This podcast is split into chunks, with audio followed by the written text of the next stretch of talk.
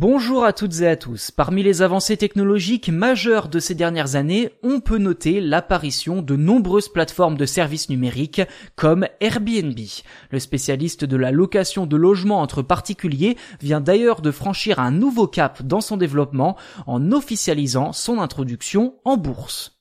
L'entreprise californienne a sonné la cloche du Nasdaq en décembre dernier à New York avec comme objectif de lever plus de 3 milliards et demi de dollars afin de poursuivre sa croissance.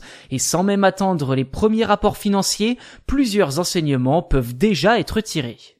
Si le secteur du tourisme vit une crise destructrice et qu'Airbnb a elle-même traversé une année difficile, la marque attire toujours autant puisque les investisseurs ont répondu présent dès son introduction en bourse.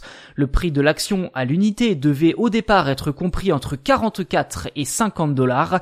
Airbnb a finalement décidé de la passer à 68 dollars. Et avec un total de 51 millions d'actions mises en vente, la valorisation de l'entreprise est estimée à plus de 47 milliards de dollars, soit 13 fois plus qu'espéré.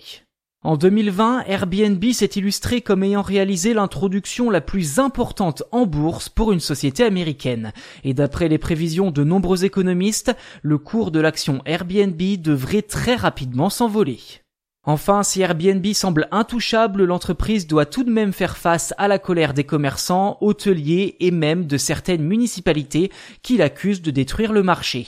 Des critiques qui, semble-t-il, ne devraient pas freiner l'enthousiasme des utilisateurs, toujours de plus en plus nombreux, année après année.